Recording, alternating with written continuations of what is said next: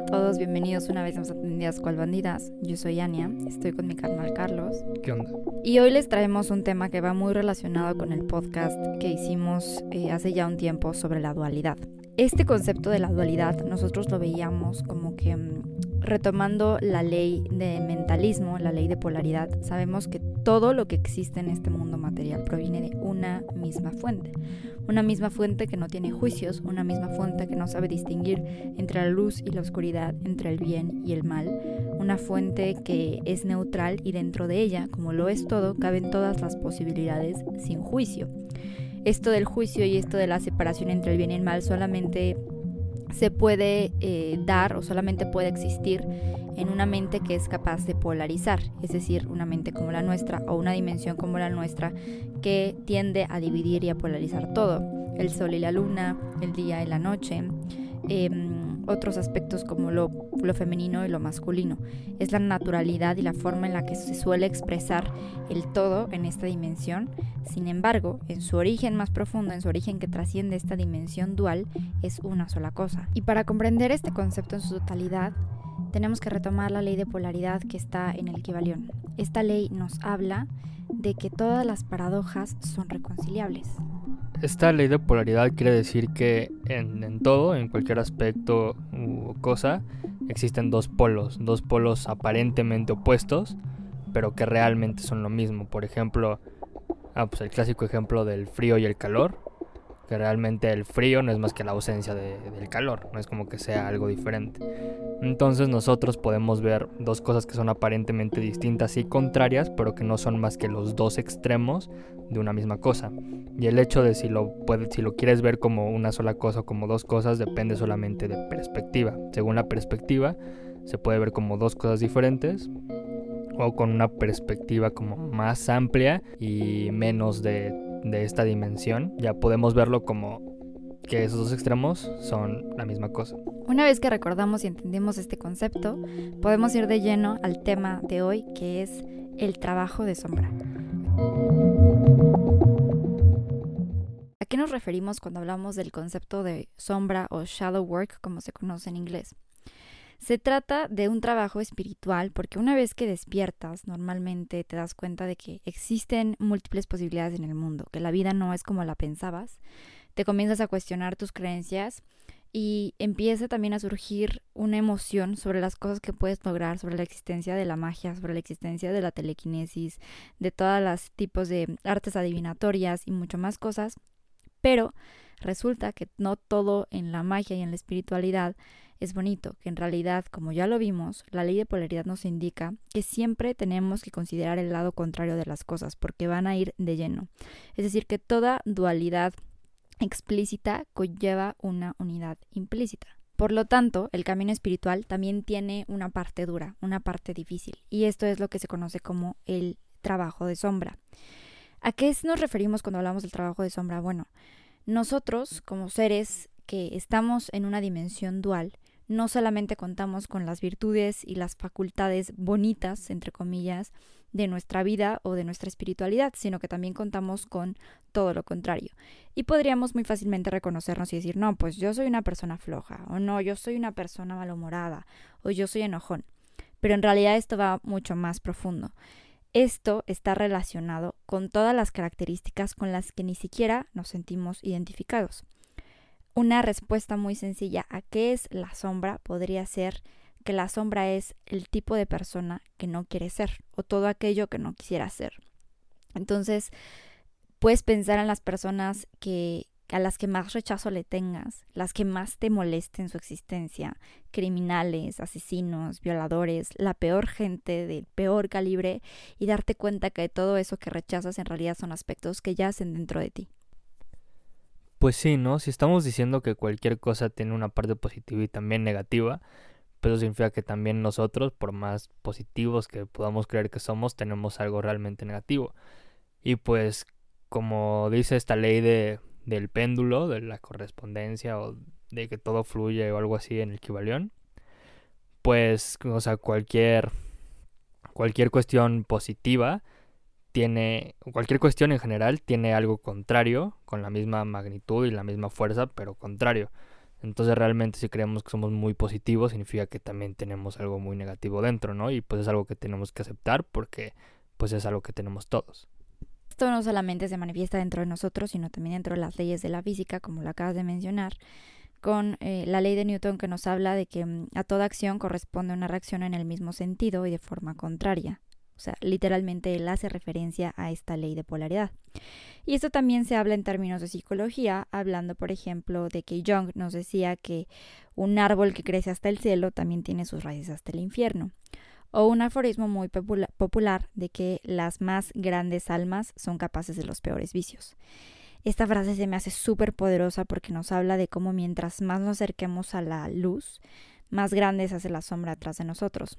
También hay una analogía muy importante y muy bonita en torno a eso, que es que estás tú sentado frente a una vela, me parece que ya la hemos mencionado, pero es muy importante reiterarla. Y mientras más te acerques tú a la vela, más grande se vuelve la sombra detrás de ti, sobre la pared. Si tú te mantienes en un equilibrio, estás a la misma distancia que de la vela que de la sombra y estas mantienen el mismo tamaño. Es por esto que es muy importante la alineación. Pero la alineación solamente se logra una vez que abarcas y reconoces las dos polaridades, porque si no, no tiene sentido haber emprendido este camino. Es decir, nosotros como seres físicos venimos de la fuente. ¿Y por qué venimos de la fuente? Venimos a explorarnos, venimos a conocernos, pero sobre todo venimos a conocer cada uno de nuestros aspectos dentro de la dualidad para poder regresar al inicio.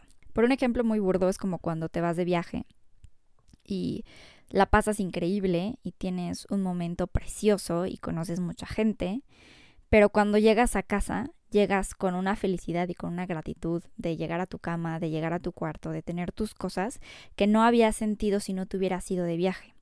Lo mismo sucede con nosotros si nuestra alma no hubiera emprendido ese camino, ese viaje hacia la dualidad, no hubiera sentido nunca lo que es el retorno, y más bien en ese retorno es donde está la gratitud y la integración de todo el aprendizaje. Entonces la importancia del equilibrio es fundamental, pero una vez que se hayan conocido los aspectos de la dualidad, hasta que nosotros conozcamos dentro de nuestro cuerpo cada una de las emociones que podemos sentir, el dolor, la felicidad, la tristeza, el éxtasis. Hasta ese momento entonces podremos reunirlas, integrarlas y volverlas, transmutarlas como una sola emoción. De eso va un poco el arte de la transmutación dentro de la alquimia o la transmutación de los metales en realidad habla de integrar cada una de nuestras emociones para volverlas una sola nuevamente, una sola energía neutral que si bien en su inicio tenía la capacidad de volverse tanto en amor como en odio, que en realidad son impulsados por la misma energía eléctrica en nuestro cerebro, solamente que con diferentes órdenes, pero viene desde un mismo tipo de energía, es decir, un mismo impulso eléctrico que es el que conlleva la existencia de todas las emociones. Y esto entonces lo podemos extrapolar a que no solamente sucede en un nivel físico, no solamente sucede en un nivel químico, no solamente sucede en un nivel emocional o mental, sino que también sucede con cada uno de nuestros aspectos. Aquí también tenemos que tocar un tema importante que es el ego y la mente. Dentro de la espiritualidad oriental se cree que la mente es el cuerpo del ser, es decir, cuando la energía infinita que existe en el universo, la conciencia infinita, tiene que existir, tiene que manifestarse en un mundo dual que está caracterizado por las limitaciones, entonces se vuelve limitado. Por lo tanto, esa conciencia que antes era capaz de crear en su máxima magnitud y de expresarse en todas las formas posibles y de la forma más inteligente, ahora adquiere ciertas limitaciones y es lo que se convierte en nuestra mente. Ahora, como está limitada y no tiene acceso o no recuerda el conocimiento del alma, el conocimiento de la fuente, empieza, a desde que somos chiquitos, a ir aprendiendo con base en lo que se nos enseña. Entonces, de chiquita, eh, eres niña y te dicen, oye, es que estás muy bonita, y te dicen, ay, qué bonita, qué bonita, qué bonita, o te dicen, wow, es que tú eres muy inteligente, o por el contrario, te dicen, tus papás que eres un tonto y un inútil. Nosotros nos vamos creando una personalidad en, tonto, en torno a todas esas cosas que nos van diciendo, pero no solamente en torno a lo que nos van diciendo, sino también en torno a lo que nos van enseñando que está bien y está mal. Si en algún momento dijimos una mentira de chiquitos y nos, nuestros papás nos castigaron porque éramos mentirosos, aprendimos que está mal ser mentirosos. Ahora, eso no significa que dejamos de serlo, significa simplemente que creamos un rechazo hacia esa parte de nosotros mismos que claramente existe. Y entonces esto se puede manifestar y escalarse de muchas formas, ya sea que te vuelvas una persona más mentirosa, o que simplemente rechaces a los mentirosos y odies a las personas mentirosas porque tú fuiste rechazada una vez por serlo.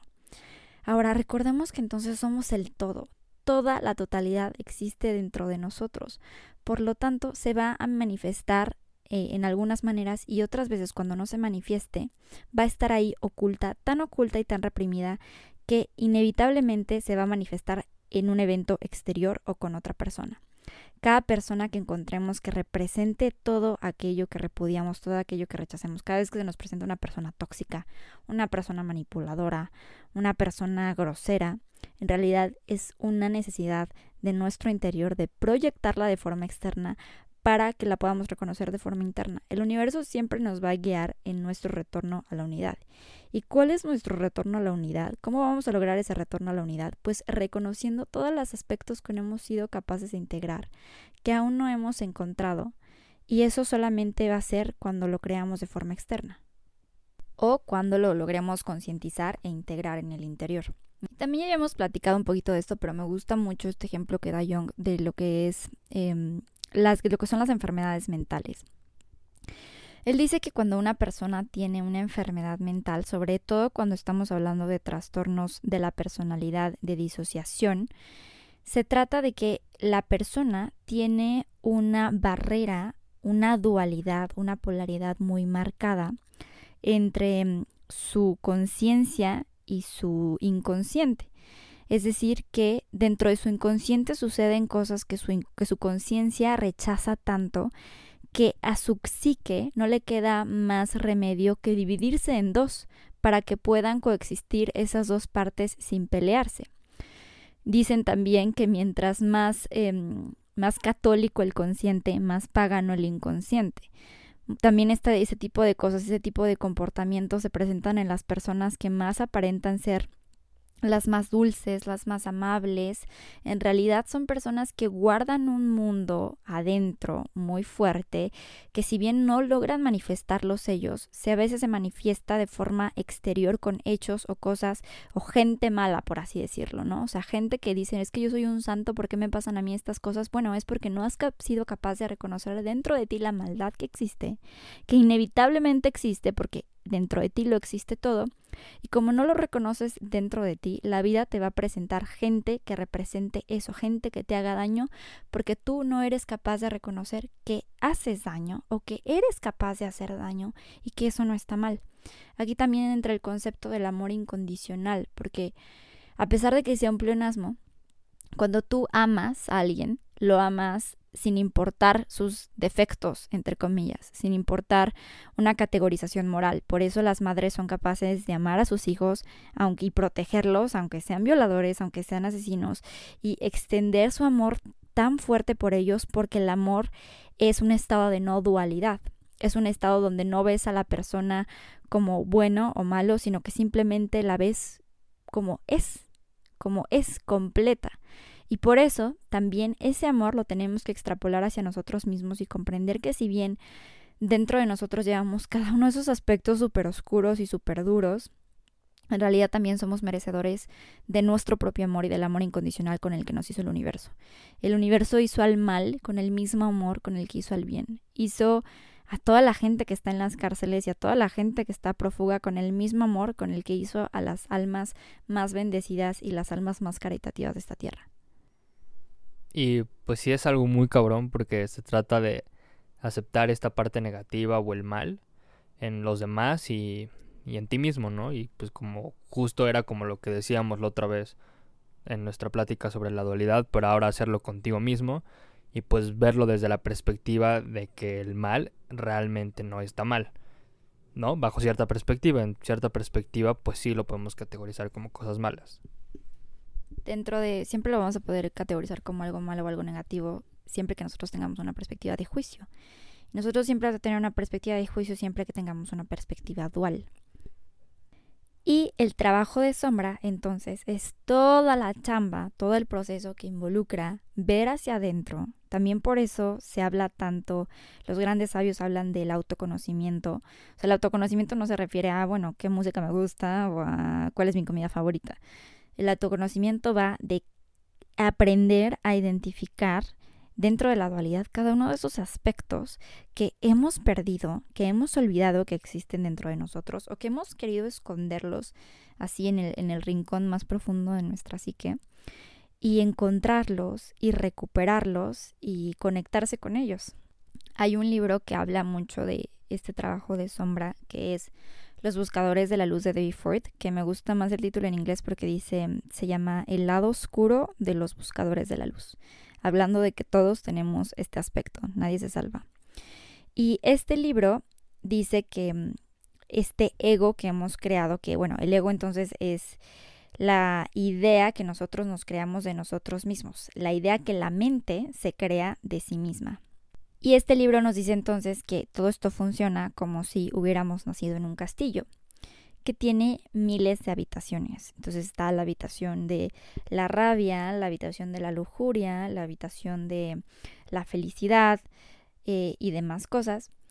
Y si eh, invitamos a gente a nuestro castillo desde chiquitos y nos van diciendo, oye, es que esta habitación no me gusta, esta habitación huele feo, o esta otra habitación es muy divertida y esta otra no lo es. Entonces es como si nosotros vamos sacando una llave y vamos cerrando cada uno de esos cuartos, los que nos dijeron que no nos gustan, o los que nosotros incluso empezamos a hacernos la idea de que no nos gustaran, hasta que cerramos todas las llaves del castillo y ese o muchas de las puertas del castillo y eso ya no termina siendo un castillo, sino termina siendo un cuarto o una habitación muy pequeña, muy encerrada, que reduce todas nuestras probabilidades. En el momento en el que nosotros logramos conectar con los aspectos negativos de algo, también automáticamente conectamos con el positivo. En el momento en el que yo me reconozco con una persona como una persona agresiva, también reconozco dentro de mí, porque recordemos que nada está separado, que en realidad todo está intrínseco, automáticamente puedo reconocer dentro de mí toda la compasión que existe. Van siempre relacionados el uno con el otro. Otra forma de entender esto, y me di cuenta a la par de que estaba leyendo ese libro, vi Harry Potter, estaba viendo Harry Potter con mi novio, y me di cuenta de que mm, sucede algo muy especial en toda la historia y a lo largo de todos los libros y películas de Harry Potter que es la relación entre Voldemort y Harry, que se trata todo de un trabajo de sombra. Lo tengo acá escrito, entonces se los comparto. La dura infancia de Tom Riddle, o sea, de Lord Voldemort, lo llevó a negar toda la luz que se encontraba dentro de él y expresar toda su oscuridad. Su miedo a la muerte y al abandono lo llevaron a buscar dos metas, la inmortalidad y la devoción absoluta de los súbditos. O sea, el poder que Voldemort quería solamente era un, un medio para eh, apaciguar su miedo a la muerte, buscando la inmortalidad, y su miedo al abandono, buscando todo un séquito que le fuera eh, fiel por siempre. Y esta inclinación a la oscuridad lo lleva también a rechazar toda su luz. O sea, él vive rechazando todo el bien y la compasión y todo lo bueno que pueda existir en él, expresando siempre lo malo. ¿Por qué? Porque él solamente fue lo que vivió en su exterior y fue lo que su mente le hizo creer para sí mismo. Su ego se compuso de pura maldad creyendo que eso era lo que era. Sin embargo, esta luz que él rechazaba no puede simplemente desaparecer porque sabemos que la materia no se crea ni se destruye, solo se transforma. Así que tiene que expresarse de alguna forma física o de alguna otra forma, porque es tanta la luz que rechaza que no puede solamente quedarse ahí en un plano no existente, sino que tiene que existir de forma física y se proyecta en forma de Harry Potter. ¿Cómo sabemos que Harry Potter es toda esta luz que Voldemort no es? Bueno, porque Harry eh, representa todos los aspectos que Voldemort rechaza, el amor, la compasión, la valentía. Y de hecho, en su primer encuentro, Voldemort intenta asesinarlo, pero no lo logra. Y uno diría, bueno, ¿por qué no lo logra si es el mago más poderoso del mundo? Porque Harry es energéticamente parte de él, esa luz que él rechaza. Representa su aspecto completo. No puedes hacerse de él, porque no puedes separarse de él, porque la idea de separación es una ilusión. Son uno, por eso no lo puede matar y por eso solo logra marcarlo reforzando el vínculo que los une y que queda recordado por la cicatriz. Y ahora, si bien Voldemort rechaza toda la luz que hay en sí, Harry tampoco es un ser completo porque él rechaza toda su oscuridad. Si vemos en las películas y en los libros, siempre trata de actuar en favor del bien, o con valentía y rechaza todo lo malo. Pero la oscuridad siempre vive en él. Por eso habla Parcel, por eso el sombrero casi le ponen Slytherin. Y eso también se comprueba porque siempre que sus tíos o alguien habla mal de sus padres o cuando se entera de que su papá hacía bullying, se enfurece y se decepciona mucho porque Harry, como no es capaz de aceptar la oscuridad dentro de sí, pues menos es capaz de, de aceptarla en los demás y menos en su papá. Es también por esto que siempre se ve amenazado por grandes desafíos del mal. O sea, parece que Harry es el, el que atrae todas las tragedias y que todo lo malo ocurre sobre él no es precisamente porque sea el elegido, es porque como no es capaz de aceptar la oscuridad dentro de sí, está siempre, y es tan fuerte esta, y es tan grave el rechazo, que esta siempre se va a manifestar de forma externa, como un combate interminable con la oscuridad. O sea, porque sabemos que eh, termina con algún ente malvada o con una situación y se aparece otra y surge otra y otra y otra, porque no es algo con lo que tienen que luchar, en realidad es algo que tienen que aceptar e integrar.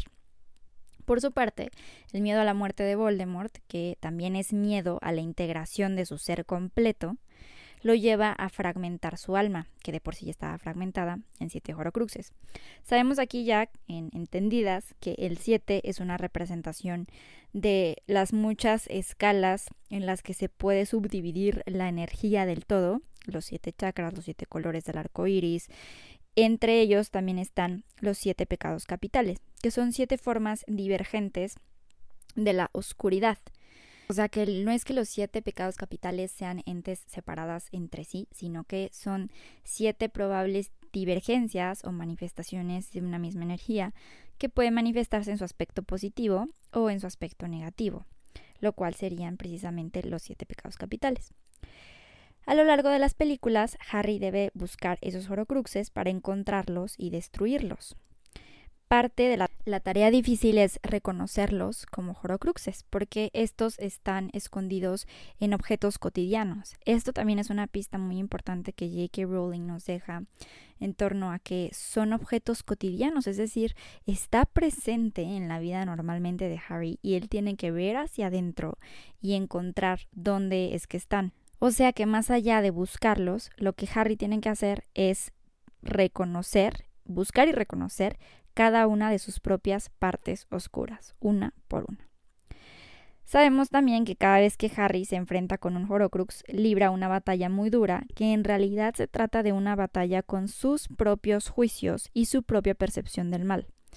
Cada vez que logra destruir uno, se apropia de esa parte que pertenecía a Voldemort, y por eso Voldemort se debilita, porque ese ser completo, que no era ninguno de los dos, se empieza a completar a través de Harry y su proceso de trabajo de sombra. Por lo tanto, cuando nosotros hablamos de que nosotros tenemos dentro del camino espiritual tenemos que hacer trabajo de sombra, se trata de ir buscando todos estos aspectos que hemos siempre rechazado tanto de nosotros mismos como de los demás, pero realmente es mucho más fácil verlo a través del exterior. El exterior siempre va a ser una creación de nuestro interior. Recordemos la ley de correspondencia, así como es arriba es abajo, así como es adentro es afuera. Por lo tanto, eh, esta autora del libro de Los Buscadores de la Luz mencionaba un ejercicio que puedes hacer de escribir las tres personas que más odies, que más repudies que te hayan hecho más daño y las tres que más admires, por el contrario, pueden ser personas que conozcan o que conozcas o pueden ser personas que no conozcas. Y entonces, bueno, no, no funciona hacerlo con aquellas personas que no te provocan tanta emoción. En realidad se trata de buscar todas aquellas características que de verdad te llenan el cuerpo de algo que no quieres, o sea, de algo que quieres rechazar por completo, que no te puedes ni imaginar que tú serías esa persona que dices que yo jamás sería capaz de hacer eso. Bueno, eso precisamente es lo que tienes que reconocer dentro de ti. Verlo y verlo desde una perspectiva de no dualidad, verlo desde una perspectiva no desde la que te han enseñado que eso está mal, que eso merece rechazo, sino desde una perspectiva donde solo lo ves, lo ves y lo contemplas como parte de la existencia, lo ves y lo contemplas como parte de ti, como parte de tu existencia, y te permites habitarlo, y permites que te habite, porque sabemos que lo que resistes persiste.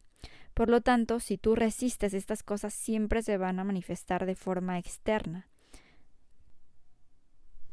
Bueno, y pues viendo cómo, este problema se puede manifestar de una forma negativa también, pero de otra forma, por ejemplo, ahorita estoy leyendo una novela gótica, El monje de Matthew Lewis. Y bueno, es un tema que pues ahorita ya está muy presente en la cultura popular, en películas y así, digo también en la cultura general, fuera de, las películas y esto, que es en sí sobre la depravación de los monjes o, o de cualquier personal, ¿no?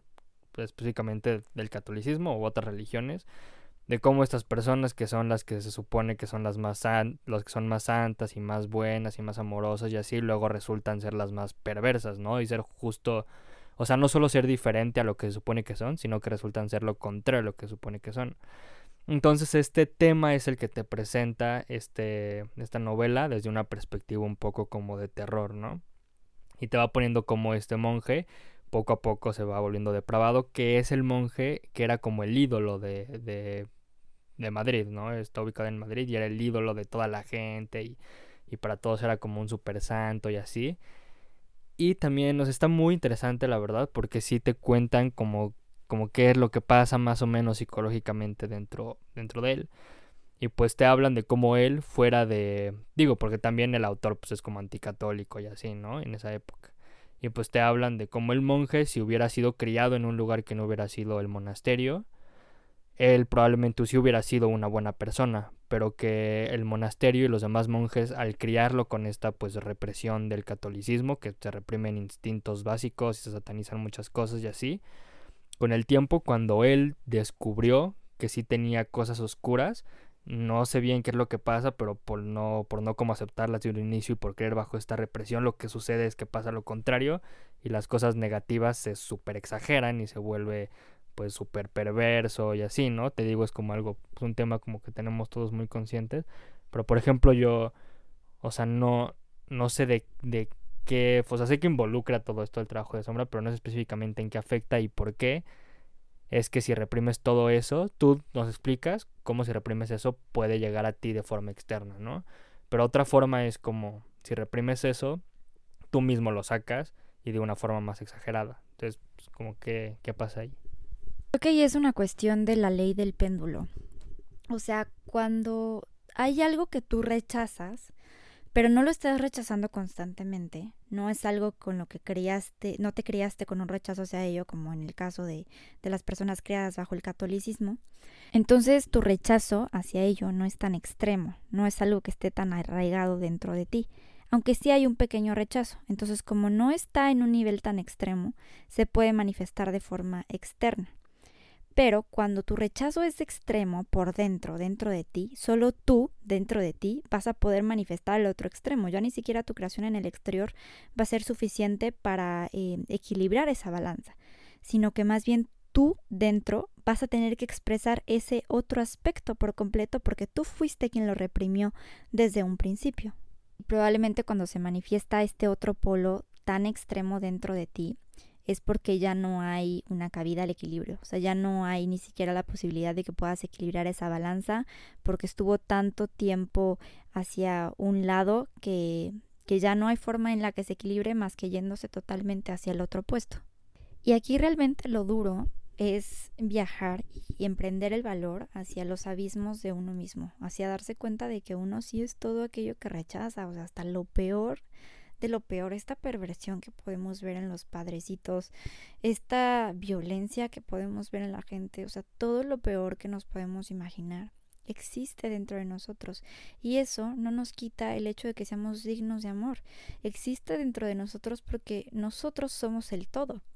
Esto ya lo sabemos. Y si somos el todo, entonces también somos todo lo peor. Pero entonces no somos juicios de valor y dentro de lo más alto de nuestro ser tampoco hay juicios. Entonces eh, eh, vemos cómo es una manipulación que ha existido a través de las religiones, el polarizar y decir los valores que están bien y los valores que están mal, para mantenernos a nosotros en un estado de dualidad que no nos permita jamás alinearnos con el infinito, que, nos, que no nos permita sentirnos bien con nosotros mismos, que siempre nos genere culpa y, la culpa siempre nos va a llevar a seguir amarrados a esa religión o a seguir amarrados a un sistema de creencias que nos vuelve dependientes porque no nos sabemos como seres completos. Y jamás nos vamos a saber como seres completos mientras no seamos eh, capaces de reconocer cada uno de estos aspectos dentro de nosotros. Y regresando a mi alegoría y mi análisis psicológico de Harry Potter, esto sucede también al final.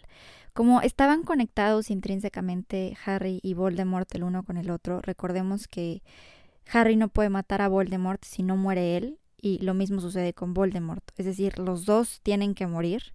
¿Por qué? Nuevamente, porque se tratan de una misma entidad que se complementa la una a la otra. Por eso, Harry logra matar a Voldemort, pero muriendo él también. Aquí nos encontramos también con una alegoría muy, muy importante en la que para que se trascienda este sentido de la dualidad, tiene que morir la noción de la dualidad. Tenemos que dejarla no a un lado, sino más bien integrarla dentro de nosotros sabiendo que se trata de una sola energía. Y eso se logra entonces cuando mueren simultáneamente eh, Harry y Voldemort.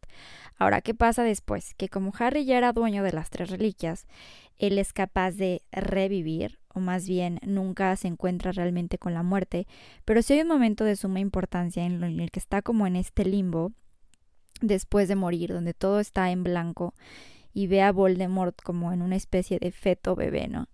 Aquí me parece muy importante observar cómo Voldemort, que era aparentemente el hechicero más poderoso de todos los tiempos, el más temido, el innombrable, al final se reduce a un aspecto muy pequeño que prácticamente hasta da lástima, ya no causa terror.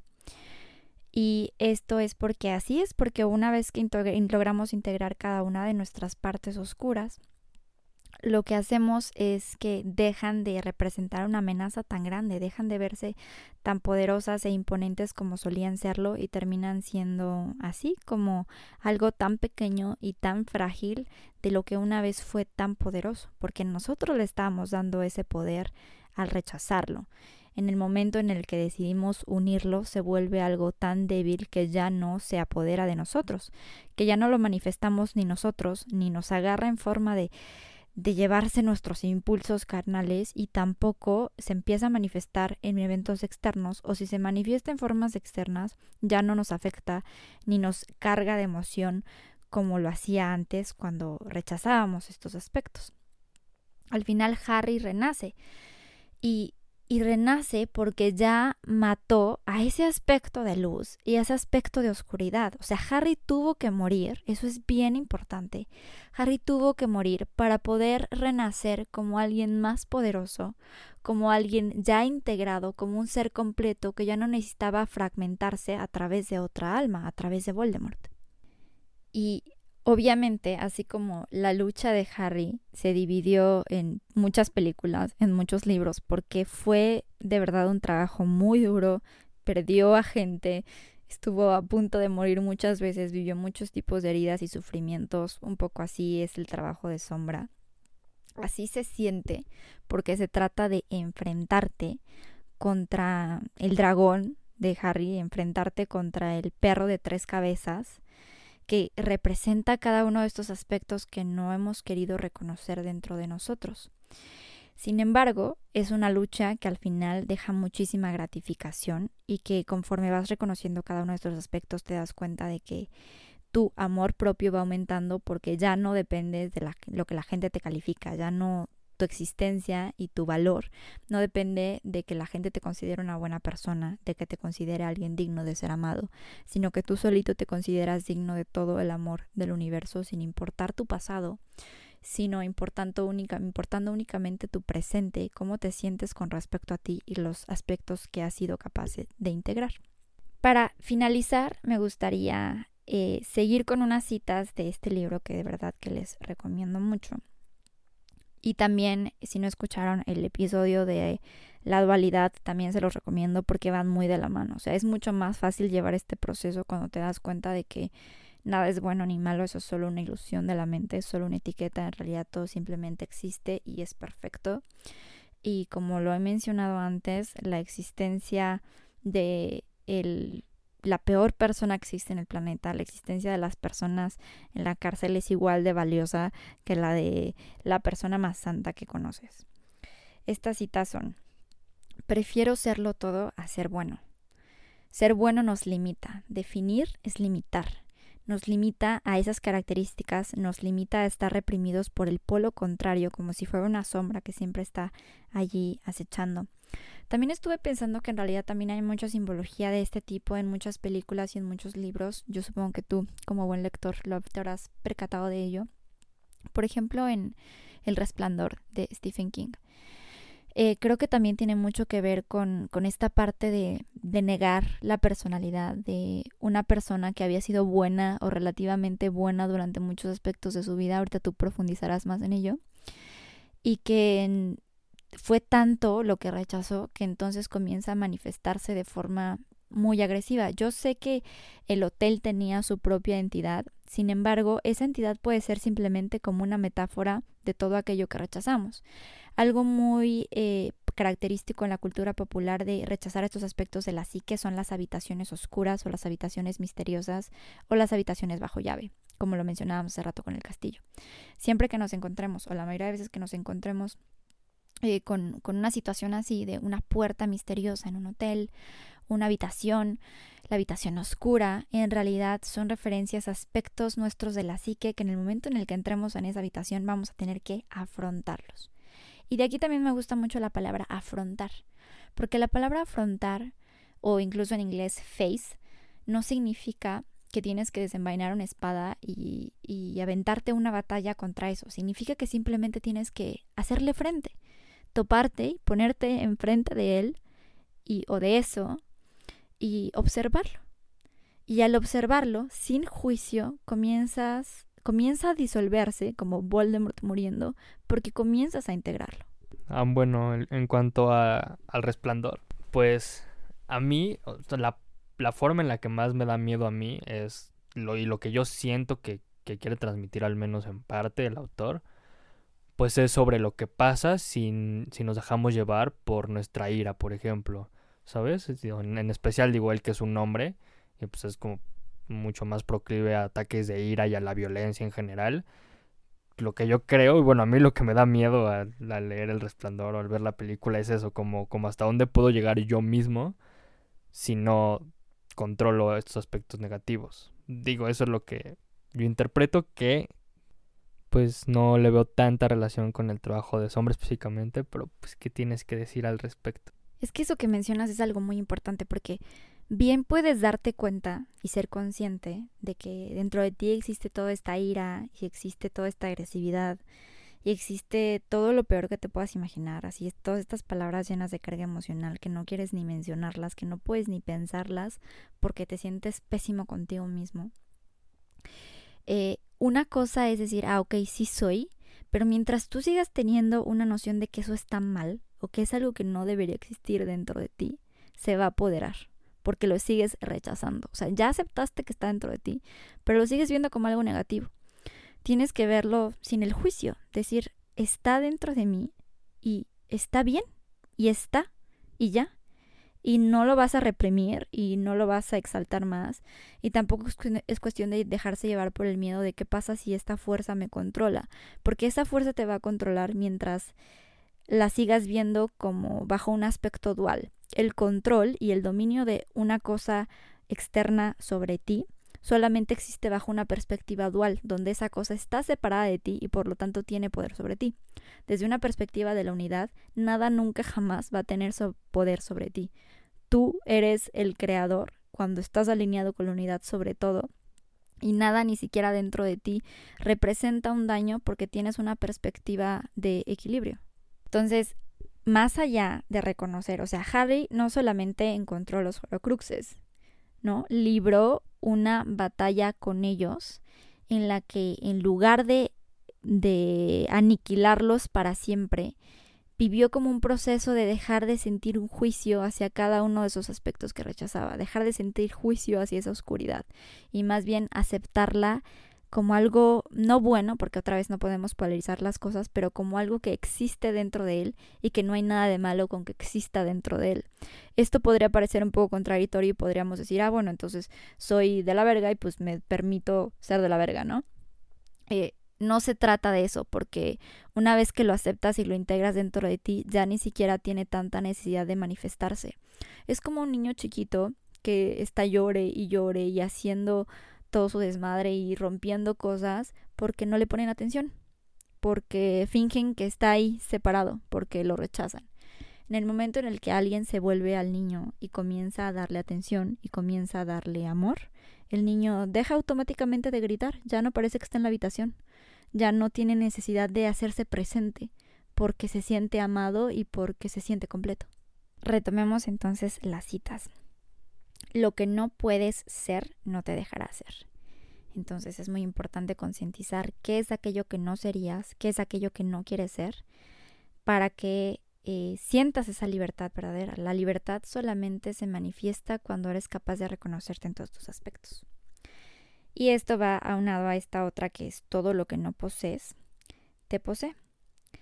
Y el proceso no consiste en desechar las partes que no nos gustan de nosotros, sino en descubrir que una vez que los integramos, también integramos el polo opuesto. Una vez que yo integro que soy una persona fea, si a mí me choca que me digan es que Ani estás fea, si yo integro la palabra fea dentro de mi ser, entonces también puedo integrar simultáneamente, ni siquiera tengo que hacer trabajo al respecto, automáticamente el polo de la belleza.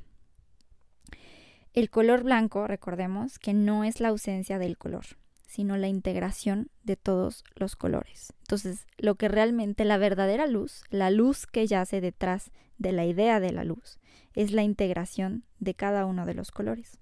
Y la iluminación, este concepto de la iluminación, se produce en el momento en el que la persona se dedica a descubrir su propio yo. Siguiendo con las citas, deseamos ver y vivir la luz y la belleza del yo superior, pero lo hacemos sin tener en cuenta nuestra propia integración. Vivimos con la sensación de que todo lo divino debe ser perfecto. De hecho, es totalmente lo contrario. Ser divino es la plenitud, y la plenitud lo es todo, lo positivo y lo negativo, lo bueno y lo malo, el santo y el demonio. Odiar a alguien representa una oportunidad para encontrar aspectos desconocidos de nuestra personalidad, pero también admirar a alguien representa una oportunidad para encontrar aspectos desconocidos de nuestra personalidad porque cualquier cosa que te inspire no es más que un aspecto de ti mismo. El universo intenta demostrarnos quiénes somos en realidad y ayudarnos a recuperar de nuevo la unidad.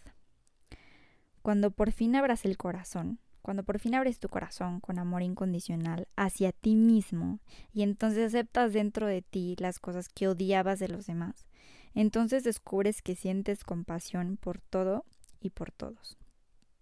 Y cuando descubras que tú mismo tienes las cualidades de las personas que rechazas, ya sea positivas o negativas, entre comillas, dejarás de sentirte vinculado a esa persona o dejará de afectarte su comportamiento. ¿Por qué? Porque la persona plena está curada. Y podemos también quedarnos con el mantra de yo lo soy todo. Yo soy, también este mantra tan poderoso oriental Soham, involucra que tú eres y lo eres todo. Como eres todo, también eres la nada y por eso es muy fácil o puede llegar a ser muy fácil encontrar la verdadera paz con, con la pronunciación de ese mantra, que también se puede traducir a soy el mundo. Únicamente así comprenderás que no solo está bien serlo todo, sino que también serlo todo es algo esencial. Y retomando este aspecto que mencionábamos sobre el monje y esta orbe católica, la negación de ciertos aspectos de nuestra personalidad comporta una exageración de sus polos opuestos. O sea que también cuando nosotros negamos aspectos como, mm, eh, no sé, o sea, mi, mi tío es una persona muy tacaña, ¿no? Y por decir una cosa. Y yo no quiero serlo así, no quiero hacerlo así nunca. Y entonces yo soy la Madre Teresa de Calcuta y entonces yo me dedico a darle a todos todo el tiempo y a exagerar el polo contrario. En realidad lo que estoy haciendo es reprimir ese otro aspecto que también existe dentro de mí. Otra cita que me encantó es, en tu interior se hallan las voces de todo el mundo. Esto puede aplicar tanto nuevamente lo positivo, entre comillas, y lo negativo, entre comillas. Esta otra que también se me hace súper poderosa mis agravios ocultan la luz del mundo. Y que el verdadero yo, el verdadero yo, el Atman, el ser superior, no realiza juicios de valor. La desesperación proviene del abismo entre Dios y el yo. Todo el que llama a tu puerta lo hace para curarte. Esa también se me hace muy importante en el sentido de que siempre que encontremos nuevamente un aspecto que rechazamos de una persona, es una oportunidad o llama a nuestra puerta para el proceso de curación interna. ¿Y qué es la curación? Es la plenitud. Me gusta mucho una definición que dice que el curar o la curación de la enfermedad es tocar con amor lo que se había tocado con rechazo. Eso se me hace fundamental porque entonces es integrar ese nuevo aspecto, eso que odiabas, eso que rechazabas, integrarlo y eso muchas veces conlleva la sanación, no solamente física, sino también emocional. Sabemos que pues así como es arriba es abajo, entonces cada sanación que yo vaya haciendo dentro de mí eh, va teniendo un efecto a un nivel físico, a nivel de cada uno de mis cuerpos sutiles, pero también a mis alrededores, también a través de mi linaje, porque yo como persona soy mi propio, o sea, soy una manifestación más de mi linaje, pero no somos como el mismo ente evolucionando, ¿no? Progresivamente en el tiempo y por eso se dice que cada vez que sana un miembro del linaje sanan todos. Y pues regresando a estas referencias de películas y así, pues ahorita estoy pensando en, por ejemplo, personajes como Gandalf, que digo, tampoco sé tanto al respecto, que, pero que por ejemplo tiene como dos facetas, ¿no? Gandalf el blanco y Gandalf el gris que son personajes como importantes para la historia, aparentemente buenos y así, pero siempre si los ves, y bueno, más en especial si la novela, si la novela es como más profunda o así, pues siempre estos personajes tienen como algo raro, ¿no? Como algo de oscuridad o partes en las que es como de qué pedo, ¿no? Como por ejemplo también podría ser Dumbledore, ¿no? Así en Harry Potter igual que primero lo ves como de, ah, el viejito buen pedo, ¿no? En las primeras y así, pero conforme va avanzando como que vas viendo que hay cosas oscuras en él, ¿no? Que sacan de pedo. Pues, todo esto pues, es relacionado con esto, ¿no? Como esos personajes que son los más poderosos, de hecho, como podría ser Dumbledore, Gandalf o así, pues son personas que, que integran, ¿no? Mucho su parte negativa y que saben que está presente. Y por otra parte están todos aquellos personajes que aparentemente son malos o que siempre han manifestado toda esta oscuridad, como el caso de Voldemort o el caso de Darth Vader, y que en realidad siempre dentro de ellos tienen aspectos de luz. O sea, Anakin siempre manifestó luz y amor dentro de él, pero al final decidió negarla por el miedo, ¿no? La película siempre hace referencia al miedo. Hemos mencionado aquí y repetimos que el miedo es la dualidad, porque el miedo es la sensación de otraidad, que algo externo, o sea, que hay una separación de ti con todo lo que te rodea y que por lo tanto, como estás separado de ti, te puede hacer daño, lo cual es una ilusión porque nunca realmente estás separado. Entonces, como Anakin se deja llevar por esta ilusión que genera miedo, se deja llevar por la dualidad, entonces elige solo un polo, pero no puede siempre habitar solo un polo, por lo tanto también al final siempre tiene también destellos de bondad. Y yéndonos un poquito más hacia la, literatura clásica, podemos hablar también de Los Miserables, el personaje principal, Jean Valjean, es una persona que también eh, alberga dentro de sí aspectos positivos y negativos simultáneamente. Y otro libro muy importante que recomiendo muchísimo, de hecho es mi libro favorito, es em, Demian de Hermann Hesse. Este libro es fundamental porque también habla de la integración de la dualidad, de un personaje que vivió en un mundo eh, feliz, donde sus papás le inculcaban siempre los mejores valores, el amor, el cariño, y entonces la vida lo tuvo que llevar a exponerse hacia todas aquellas cosas que nunca había comprendido dentro de su psique para poder comprenderlas e integrarlas dentro de sí. De aquí también es muy importante el reconocimiento de otras entidades que se manifiestan a través de tanto de las religiones como de las culturas populares, como la figura de Lucifer.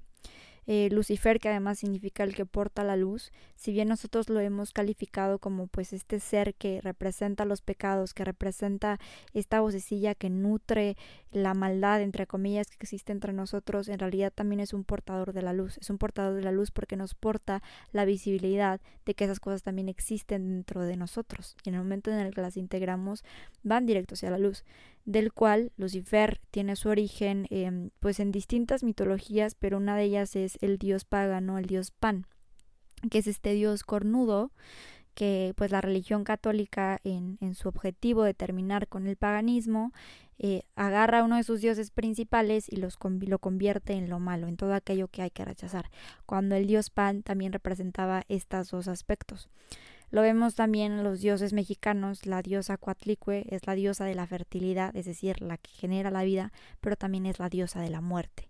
Entonces, dentro de ella, la diosa, que es decir, que encarna todas las posibilidades del planeta, que encarna un poder impresionante, es una diosa que es capaz de aceptar dentro de ella su poder destructivo como su poder creativo.